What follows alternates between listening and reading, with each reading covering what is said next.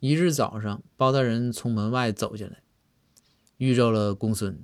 包大人就由衷感慨的跟公孙说：“说公孙，你说有的时候这一个人的寿命哈，他是和地域也有一定关系。”这公孙一听说，大人，您这大清早就说这么有有意义的话，这是啥意思啊？我没听懂，讲讲呗。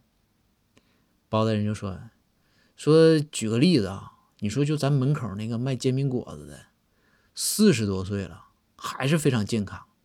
这也就是在开封。